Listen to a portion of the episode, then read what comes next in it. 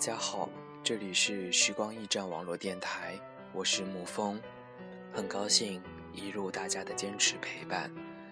如果大家有建议的话，可以给我留言或者咨询我 QQ：四幺八八幺七四二八。在本期节目中呢，沐风为大家带来改编自刘同的《谁的青春不迷茫》。在刘同《谁的青春不迷茫》中，沐风对这么一段话非常的记忆深刻。经过这些年，你会发现，每一次低头都是对自己的肯定。我们不是变得现实，而是更能接受的现实。我们都一样，正处于期盼未来、挣脱过去、当下使劲的样子，会狼狈，会潇洒。但更多的是不怕，不怕动荡，不怕转机，不怕突然。谁的青春不迷茫呢？其实我们都一样，每个人都是这样成长的。青春不是一个年纪，而是一种状态。你觉得孤独就对了，你觉得热泪盈眶就对了，或者。你感觉到迷茫就对了，谁的青春不迷茫？其实，在每个人的成长轨迹当中，有很多人在经历过之后说：“我的青春就这么丢失。”但是有些时候换一个方面去想，我们也不免说，我们的青春也是肆无忌惮的。在《谁的青春不迷茫》中，这部电影当中呢，沐风觉得整篇电影是由亲情、爱情和友情三个方面开始进行阐述的。它就像什么东西，它一开始都是像一粒沙粒进入贝壳一样，经过长时间的磨合，沙粒才有可能成为一粒珍珠。和当时这之间的过程或者结果，我们都可以把它统称叫做幸福。所以呢，本期沐风的带给大家的节目就是从三个方面进行阐述。首先呢，沐风先从亲情开始。这一篇稿子是沐风从。很久很久之前听到的吧，也许有一些老套，但是听完之后呢，你会相信亲情是这个世界上最长久的感情了。我的家在一个偏僻的山村，父母都是面朝黄土背朝天的农民。我有一个小我三岁的弟弟。有一次，我为了买女孩子们都有的花手绢。偷偷拿了父亲抽屉里的五角钱，父亲当天回来就发现钱少了，就让我们跪在墙边，拿着一根竹竿，让我们承认到底是谁偷的。我被当时的场景吓坏了，低着头不敢说话。父亲见我们都不承认，说：“那就两个人一起打。”说完便扬起手中的工具，正要落下的时候。弟弟抓住父亲的手，大声地说：“爸，是我偷的，不是姐干的，你打我吧。”父亲的手中的工具无情地落在弟弟的背上、肩上，父亲气得喘不过气来。打完了，还坐在炕上骂道：“你现在就知道偷家里的东西，将来长大还得了？”当天晚上，我和母亲搂着满是伤痕的弟弟。弟弟却一滴眼泪都没有掉。半夜里，我突然嚎啕大哭。弟弟用小手捂住我的嘴，说：“姐，你别哭，反正我都已经挨完打了。”我一直在恨自己当时为什么没有勇气承认。事过多年，当时的每一场、每一个经历。我仍记忆犹新。那一年，弟弟八岁，我十一岁。弟弟中学毕业那年考上县里的重点高中，同时我也接上了大学的录取通知书。当天晚上，父亲在院子里一杆一杆地抽着钟，嘴里嘟囔着：“两娃都这时候偷偷的蹲在墙角，争气又有啥用？咱家供不起。弟弟听后走到父亲面前说：“爸，我不想念了，反正也念够了。”父亲一巴掌打在弟弟的脸上说：“你怎么就这么没出息？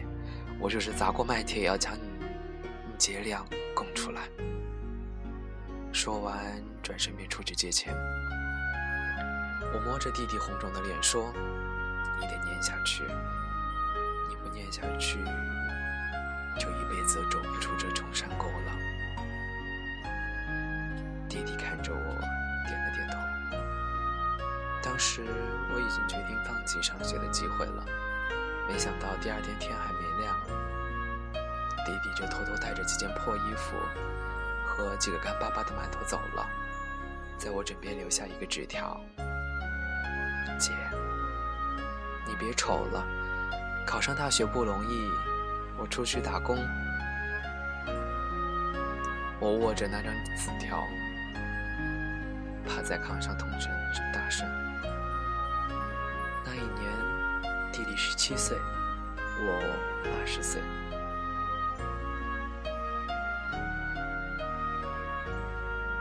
第一次领男朋友回家，看到家里掉了的多少年的窗子，都给补上了。屋子里也收拾得一干二净。男朋友走了，我向母亲撒娇：“妈，咱家收的这么干净？”母亲老了，笑起来脸上像一朵菊花，说：“这是你弟提早给你回来收拾的。你看他手上的口子没？是按玻璃石画的。”我进了弟弟的小屋里。看到弟弟日渐消瘦的脸，心里很难过，但他还是笑着说：“你第一次带男朋友回家，还是城里的大学生，不能让别人笑话咱家。”我给他的伤口上药，问他疼不？他说不疼。我在工地里，石头都要把脚砸都穿不了鞋了，还干活。说到一半，就把嘴闭上不说了。我把脸转过去，哭了出来。那一年，弟弟二十三岁，我二十六岁。弟弟三十岁那年，和一个本分的农村姑娘结了婚。在婚礼上，主持人问他：“你最敬爱的人是谁？”他想都没想。就说：“我姐。”弟弟讲起了一个我都记不清的故事。我刚上小学的时候，学校在邻村，每天我和我姐都走在一个小时才能走到家的地方读书。有一天，我的手套丢了一只，我姐就把她的一只给了我。她自己带着一只手套走了那么远的路。回家之后，我看着我姐那只手冻得都拿不起筷子了。从那时候，我就发誓，这一辈子都要对我姐好。台下一片掌声，宾客都把目光转向我。我站起来说：“我这一辈子最感谢的就是我弟。”那个时候本应是我最高兴的时刻，却没想到，忍不住泪流了满面。听到这，也许很多人都会说，我没有一个这么爱我的姐，或者是什么之类的。但是沐风看完整部电影之后，其实对这之间的亲情。是最为感触的。沐风也有一个姐，大整整十三岁吧。小时候不懂事，经常朝我姐发火，但是每次我姐都是非常纵容的说：“小孩子。”每次都很宠溺的说了很多东西。我特别记得一件事情，那就是我姐参加校运会，她拿了第二等奖。她拿了奖金的那一刻，她不是给自己买她自己想吃的东西，而是买了两包饼干，然后跑回家说：“弟，这是我给你买的饼干。”这件事我依旧记到现在，所以。亲情是整部电影最打动沐风的地方，所以我希望大家可以珍惜周围所有对你好的亲人，因为有的时候我们往往把最好的脾气都留给了陌生人，把最好的关心也都给了陌生人。有的时候我们可以想着一下，父母对待我们是多么的无私奉献。而我们回报的却是自己最按捺不住的一种脾气吧，所以，让我们对爱我们的所有亲人说一句：谢谢。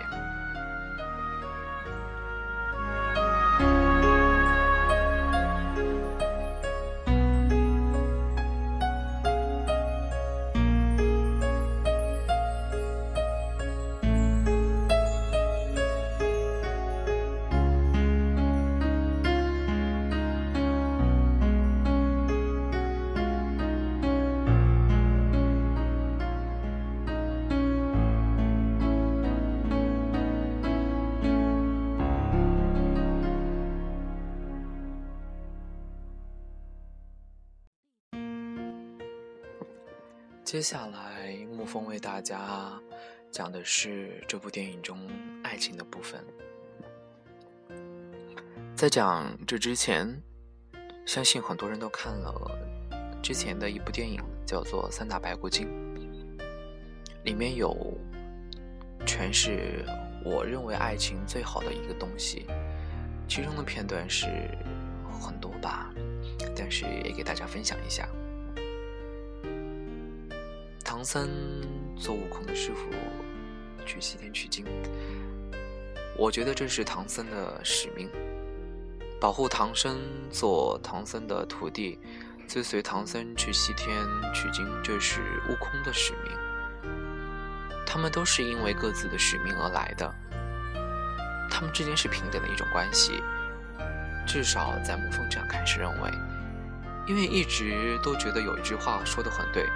只有独立平等的灵魂才能去对话，只有独立平等的灵魂才配去说爱。其中，我觉得电影里面孙悟空对唐僧的爱，就向我们诠释了这世界上最深沉的爱，那就是沉沉。其实，在一个访谈节目中，有人问情感大师这么一句话。怎样才能谈一场不分手的恋爱呢？因为很多人都很期待，就是自己谈一次恋爱就够了，这一场恋爱可以天荒地久。但是这个时候，情感大师这么说了一句话，在他认为，不管是爱情还是婚姻，都需要成全。去包容、大气和理解你所认接受对方的一切，因为你要这样想，就算对方再怎么好，不爱你就是不爱，何必苦了自己，把自己改变的都自己都不认识了，他就会爱你吗？其实并不会，所以你不妨潇洒一些。沐风看来啊，爱应该是成全。但是有的时候想一想，成全其实是不容易的，因为对一个人的成全，就意味着另一个人的牺牲。就像有新欢的男友对你说：“我愿意给你所有，请你原谅我。”跟我分手吧。真心爱你，只好成全你，成全你去找自己喜欢的生活，或者是去爱上另一个人。也许看着你幸福，我会会心一笑。既然我的怀抱里没有你想要的温度，那我就成全你离开。若不这样选择，而是以死相逼，强制留下，在我认为，此时应该已经不算爱了吧，而是一种你体内的强制的占有吧。如果换种话说，就算对方不累，我相信你也坚持不了多久的，反而生恨。这个时候，你不妨想想，人生就这么短短几十年，何必呢？当然，有人会这样跟我说啊，那我要报复对方啊，我想把对方留下。但是这样真的你觉得有意思吗？心都不在了，你真的就有成就感，真的高兴了吗？惹得别人不开心了，你就真的能会心的发自心底的笑吗？还是其实表面上是笑，泪都流到了心底？到那个时候。笑就不再是一种心情了，而是一种表情。换个角度，在爱情里潇洒的成全，那是因为我懂你，我知道你想要的是什么。但这就是我曾经的选择，所了解的你，所爱的你，我还有什么话说的呢？沐风曾经看过这么一句话：因为爱，所以懂得。然后说服自己对你慈悲，再用慈悲去成全爱。我想成全应该也就是这样吧。很多人都看过《乱世佳人》吧？其中有一个情节，大家不知道记不记得？奴隶解放时期，社会动荡，非常混乱，白人的妇女遭受到黑人的侮辱。这些个绅士们组成了一支队伍去找黑人报仇。当他们从家里拿着枪出门的时候，他们的妻子只是给了他们一个深深的拥抱，连一个不字都没有说出口。等这些男人在外面战斗的时候，这些女人围坐在一起织补衣物。他们心是痛苦的，也是煎熬的，因为他们每个人都面临着失去丈夫的可能。但是没有任何一个人会去阻止丈夫出门，或者是把枪支给藏起来。沐风在看的时候，应该是初级的时候吧，那个时候不懂，这是为什么呢？但是到了现在，我想也明白了，这就是爱，宁愿承受失去你的结果，也要支持你做自己的事情。其实，沐风看来，爱真的是一个特别简单又特别复制的东西。太多的限制，太多的控制，太多的干涉，太多的纠缠，都是以爱为名的。而真正深沉的爱是成全，是我可能理解你，也可能不理解你，但是我却始终能让你做你自己。在电影中。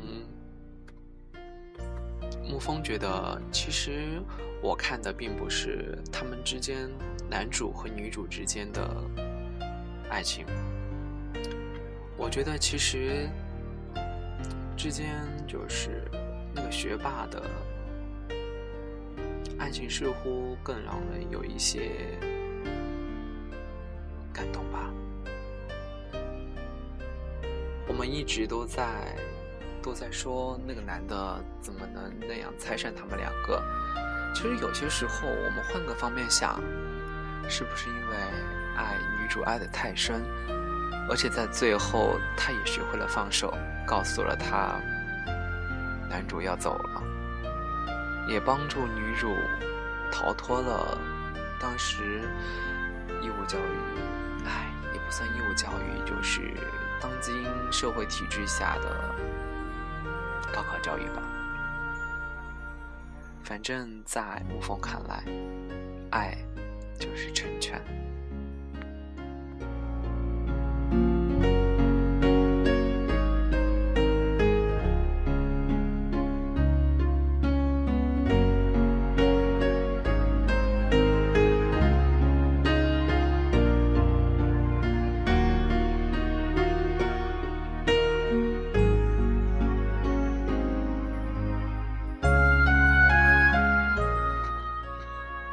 到了最后一个板块，也就是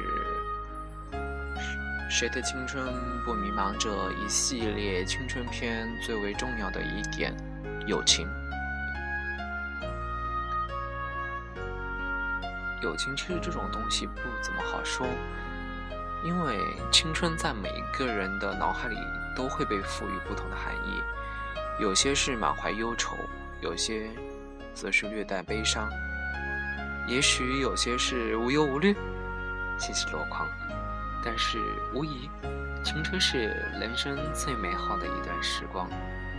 当然，这段时光也少不了轻狂或者是迷茫吧。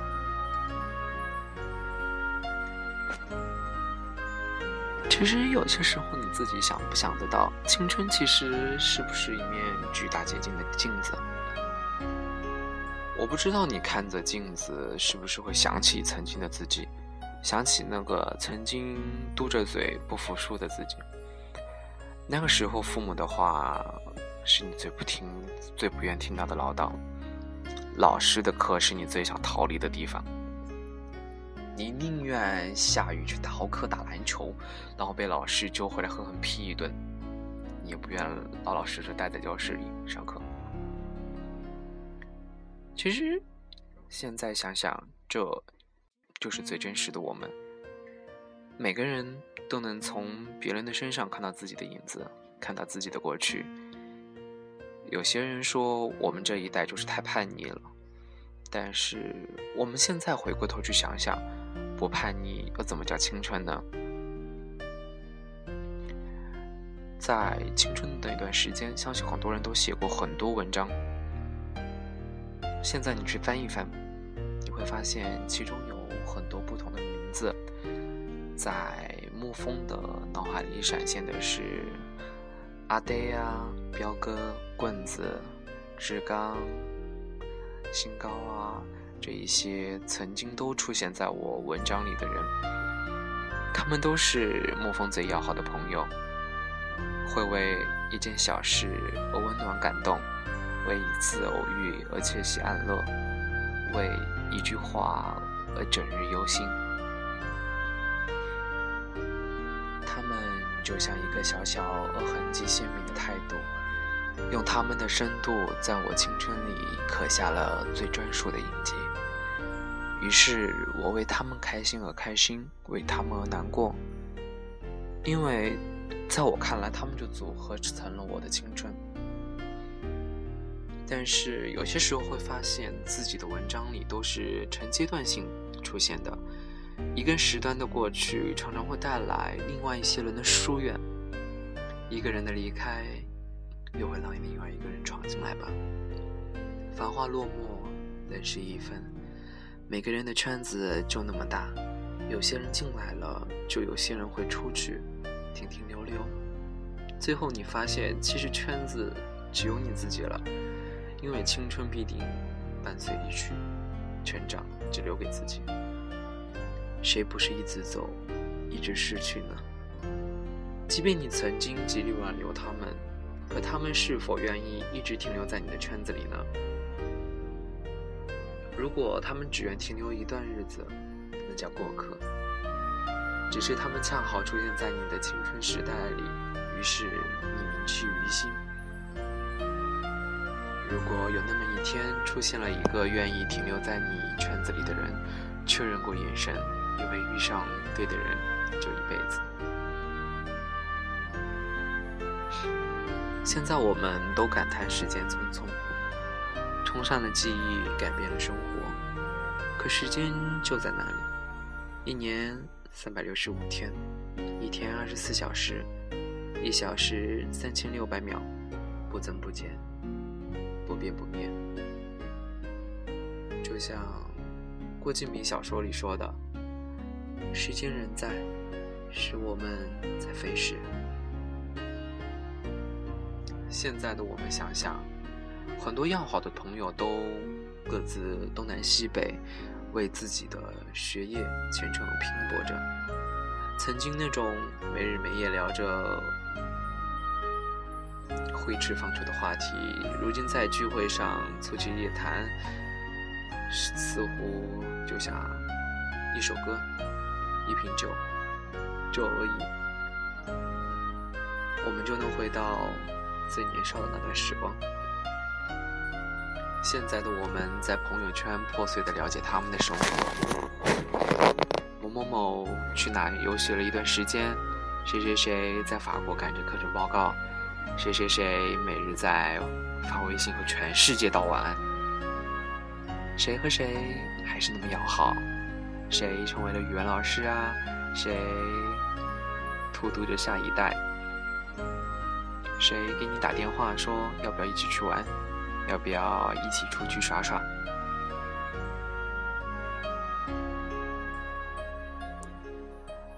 曾经都以为谁的离去都不会重要，但是到了现在，你才会明白自己并没有那么高傲。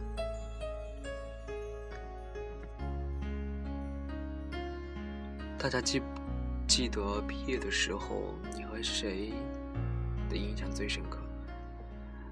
沐风记得当时自己毕业的时候，高中毕业的时候是在办班级聚餐。那天下着大雨，有些人都没有来，但是都会打电话确认一下。那天我们在。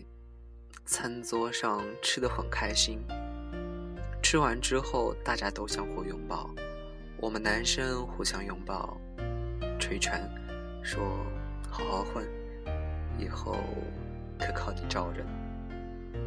当时的我们无法理解在女生那边一个个抱头痛哭的样子，都觉得太矫情了。但是现在想想，那种日子。似乎过去就是过去了，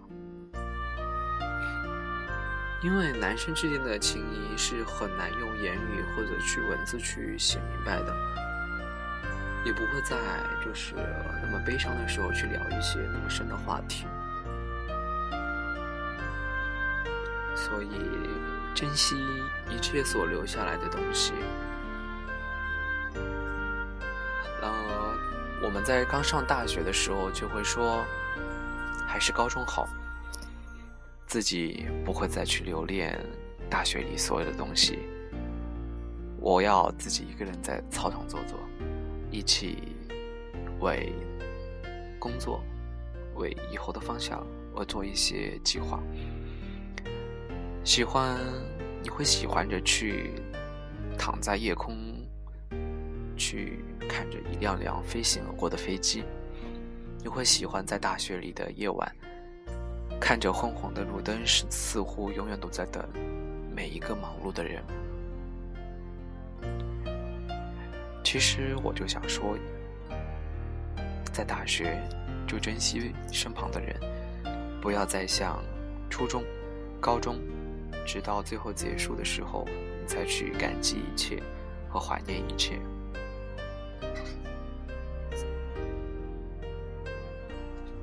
渐渐的，沐风也说了这么多。沐风也很感激高中一路陪伴而来的人，也感慨过很多，也错过了很多。但是现在，我珍惜身旁所有的人，因为我知道，一旦错过。就真的不在了。有这么一段话是形容我们九零后的：我们可以平凡，但绝不平庸；我们可以示弱，但绝不堕落；我们可以固执，但绝不顽固。我们是曾经被嘲讽、谴责、是垮掉的一代，我们是天马行空。不按行李出牌的九零一代，但我们依旧是个性十足、要强的一代。但是沐风想说的是，每一个九零都不应该带“闷”这个字眼，因为我就是我，不是我们。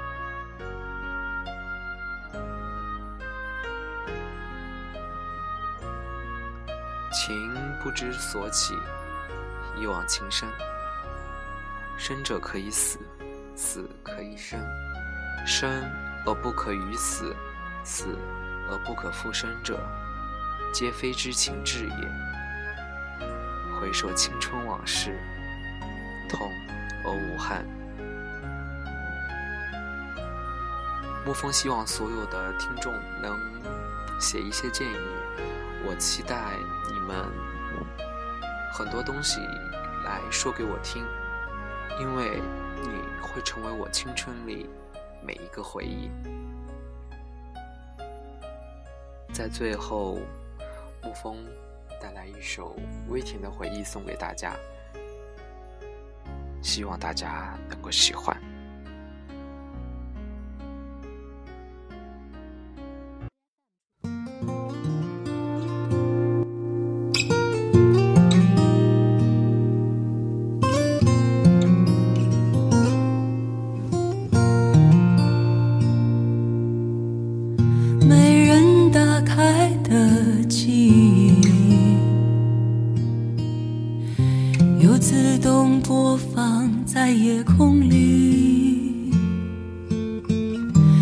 离开的人，陨落的流星又回来，要我的心。没人打开的泪滴，又敲着窗户自言自语。